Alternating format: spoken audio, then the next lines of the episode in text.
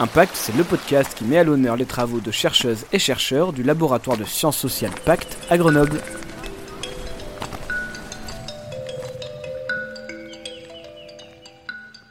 Amélie Artis, bonjour et merci beaucoup d'avoir accepté de participer à ce podcast produit par le laboratoire Pacte dans le cadre de la Fête de la Science 2020. Bonjour. Vous êtes maître de conférences en économie à Sciences Po Grenoble et chercheuse membre du laboratoire Pacte. Vous étudiez l'économie sociale et pour ce faire, vous choisissez le prisme des entreprises collectives de l'économie sociale et solidaire dans le développement socio-économique. Aujourd'hui, vous allez analyser avec nous le rôle de ces entreprises dans la relation entre l'homme et la nature. Pour commencer, qu'est-ce que c'est exactement l'économie sociale? Alors, l'économie sociale, c'est un mouvement de pensée qui va émerger en France et partout dans le monde avec euh, le, développement de la société euh, moderne qu'on connaît, la société industrielle. Et donc, ça va être une manière de penser différemment nos relations économiques et nos relations en lien avec le politique, la société et nos corps sociaux. Par rapport à l'économie sociale ou l'économie sociale et solidaire qu'on peut trouver dans le langage courant, je m'intéresse en particulier aux entreprises collectives de l'économie sociale. C'est-à-dire que ce mouvement d'idées a été en capacité à produire des règles de fonctionnement, des règles économiques, politiques, sociales, qui s'incarnent dans un idéal type qui est l'entreprise collective. Qu'est-ce que ça veut dire concrètement? Ça veut dire que Parmi les entreprises qui produisent des biens ou services au quotidien, c'est-à-dire là où vous mangez le midi, là où vous achetez votre café, là où vous euh, allez travailler ou euh, là où vous faites vos, activités euh, culturelles, et eh ben, parmi ces organisations-là, certaines sont des entreprises collectives. Et donc ça veut dire qu'elles vont avoir des règles de fonctionnement en interne sur comment elles produisent, quel est leur rapport de répartition et quel est leur rapport de gestion. Et la grosse différence, c'est qu'à un moment donné, ce n'est pas tant regarder qu'est-ce qu'elles produisent, c'est-à-dire que c'est pas tant le stylo bille qu'elles vont produire ou c'est pas tant le festival de musique qui va être intéressant à observer, c'est quel est le processus de production, de répartition et de gestion qui aboutit à ce produit-là, qui en fait leur spécificité. Donc vous faites de la recherche sur les méthodes de gestion de ces entreprises. Et aujourd'hui, on va parler justement de la relation à ces entreprises et la nature. Alors, dans quel domaine elles sont investies, ces entreprises d'économie sociale? Dans le cadre de notre sujet du jour alors, dans les relations entre l'homme et la nature, les entreprises collectives d'économie sociale ont des rôles assez particuliers. On va les trouver aujourd'hui dans la question de l'énergie. Vous pouvez avoir des entreprises comme Enercop qui vont vous produire de l'énergie. Vous pouvez l'avoir dans la mobilité. Vous avez des entreprises d'autopartage de la mobilité ou même sur la question alimentaire. Grosso modo, ce qu'il faut comprendre, c'est que ces organisations collectives vont être présentes dans des secteurs d'activité qui sont des secteurs d'activité qui aujourd'hui sont en mutation. Si on prend l'exemple de l'énergie, les coopératives énergétiques ont été les premières à construire des barrages et donc à permettre l'électrification des euh, territoires ruraux en France.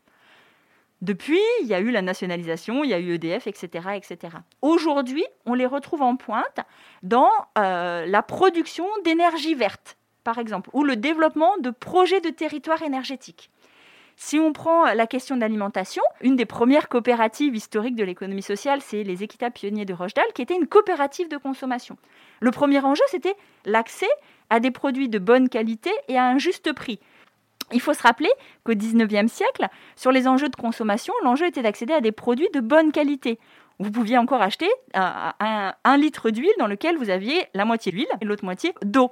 Aujourd'hui, la question sur l'alimentation, c'est justement un système alimentaire de proximité, en circuit court, sur des produits de qualité. Et donc on voit bien que là, les entreprises collectives de l'économie sociale sont à un moment donné questionnent justement le rapport productif et de répartition qu'on a avec notre environnement, qu'on a avec nos ressources naturelles et qu'on a avec notre écosystème dans sa généralité. Vous avez beaucoup euh, parlé de coopérative.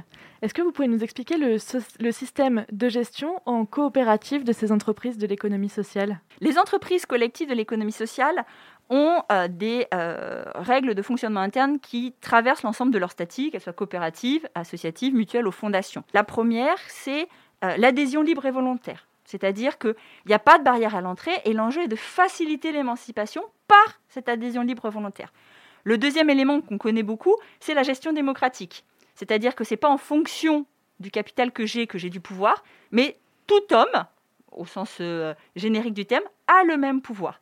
Et ça peut nous paraître commun aujourd'hui, mais c'est des organisations qui ont créé au 19e siècle. Donc, les femmes ont eu le droit de vote à égalité des hommes dans les coopératives avant de l'avoir pour élire euh, au suffrage universel. L'autre élément, c'est la répartition, dont j'ai beaucoup insisté. Parce que, comme ce sont des sociétés de personnes et non pas des sociétés de capitaux, on ne rémunère pas le capital. Et donc la répartition se fait pour le collectif. Elles ont un capital intergénérationnel qui grandit en fonction qu'elles se développent et qui se transmet de génération en génération, qui reste collective et qui n'est pas appropriée par un individu. Donc voilà les règles qu'on retrouve dans l'ensemble de ces statuts et qui va faire leur spécificité et donc un environnement organisationnel particulier. Alors, on parle euh, d'économie sociale et d'un laboratoire euh, qui est tourné sur le territoire euh, et, et l'homme. J'aimerais bien vous questionner sur les méthodes finalement que vous employez pour analyser ces structures d'économie sociale et solidaire. Alors par rapport à ça, se placer dans l'économie sociale comme dans beaucoup de sciences sociales, et c'est aussi l'identité de pacte par rapport à ça, c'est finalement d'avoir une approche située, c'est-à-dire de prendre en compte les contextes institutionnels, historiques de nos objets, comprendre leur dynamique dans le temps et en interaction avec leur environnement. Et c'est ça qui favorise aussi beaucoup de recherches pluridisciplinaires avec mes collègues sociologues, politistes ou même euh, historiens, parce que pour moi, en termes de méthode, c'est de bien comprendre les dynamiques dans des contextes situés et donc d'avoir une analyse située de ces organisations-là. Et non pas un apport normatif ou de jugement par rapport à ces éléments-là, mais bien comprendre les dynamiques et les interactions de ces acteurs avec leur système. Et pourquoi est-ce qu'il y a un intérêt euh, pour vous en tant que chercheuse, mais aussi pour le laboratoire dans lequel vous évoluez, de vraiment investir sur euh, ce sujet des entreprises de l'économie sociale quand on parle de relations de l'homme et de la nature? Pour moi, il y, a deux enjeux principaux. Le premier, ça permet euh, de démontrer, de réaffirmer que on peut euh, gérer nos activités productives et on peut gérer notre rapport à la nature au-delà d'un rapport purement marchand ou d'un rapport de gestion publique.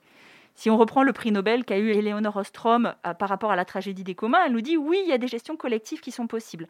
Dans ce contexte-là, les organisations de collectifs de l'économie sociale sont une incarnation concrète de cette alternativité par rapport à une gestion purement marchande ou par rapport à une gestion publique, dans le sens où c'est bien la communauté en elle-même qui va s'auto-organiser pour gérer sa ressource. L'autre élément qui est intéressant aussi, c'est comme je le disais tout à l'heure, ce sont des organisations qui sont très dynamiques dans les secteurs en mutation ou face aux grandes tensions qu'on a dans notre société.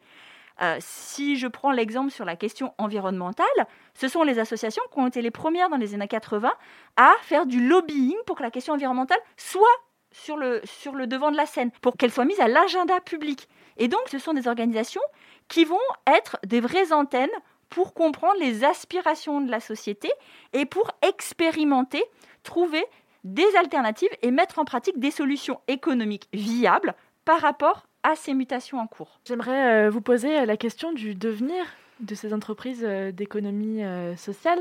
On est en 2020 aujourd'hui, il y a des enjeux très forts en termes de climat, en termes de euh, responsabilité locale, mais aussi étatique sur ce climat.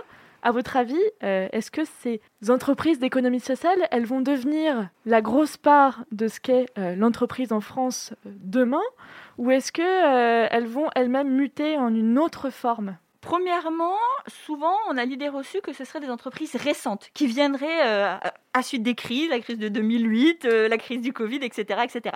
Absolument pas. Ce sont des entreprises, c'est un modèle organisationnel pérenne qui est plus que bicentenaire. Et il y a beaucoup d'organisations des, des, organisations de l'économie sociale qui sont centenaires, qui sont des poids lourds économiques. Donc ça, c'est important.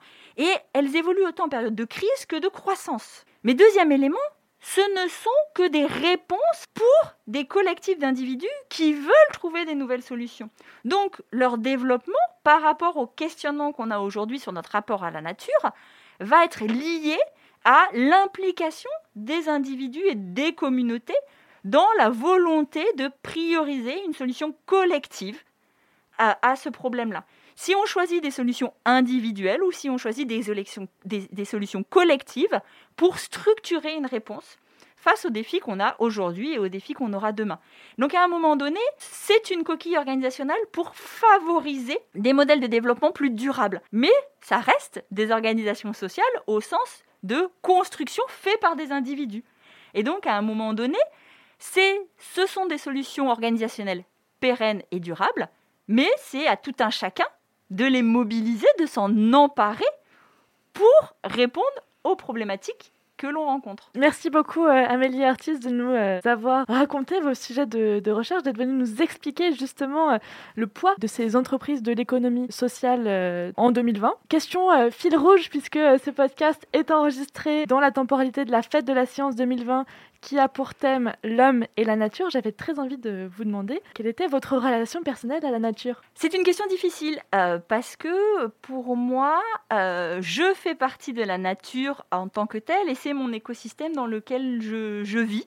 Euh, donc j'ai la chance de ne pas habiter à Grenoble, donc j'ai mangé les tomates de mon jardin, je vais ramasser les, noisettes avec mes enfants dans, dans, les champs. et donc pour moi ça fait partie de mon équilibre. Après, euh, je suis aussi un acteur économique, euh, je suis aussi chef de famille, et souvent je suis tiraillée dans mes choix économiques entre ma contrainte économique et mon bien-être. Et moi, ce que j'essaye juste d'expliquer, c'est qu'il faut souvent avoir du bon sens, et que, euh, voilà, si on réfléchit dans le long terme avec du bon sens, c'est l'équilibre à trouver par rapport à ça. Merci beaucoup Amélie Artis d'être venue à la rencontre de nos auditeurs et auditrices dans le cadre de la Fête de la Science 2020. Je rappelle que vous êtes maître de conférence en économie à Sciences Po Grenoble. Merci.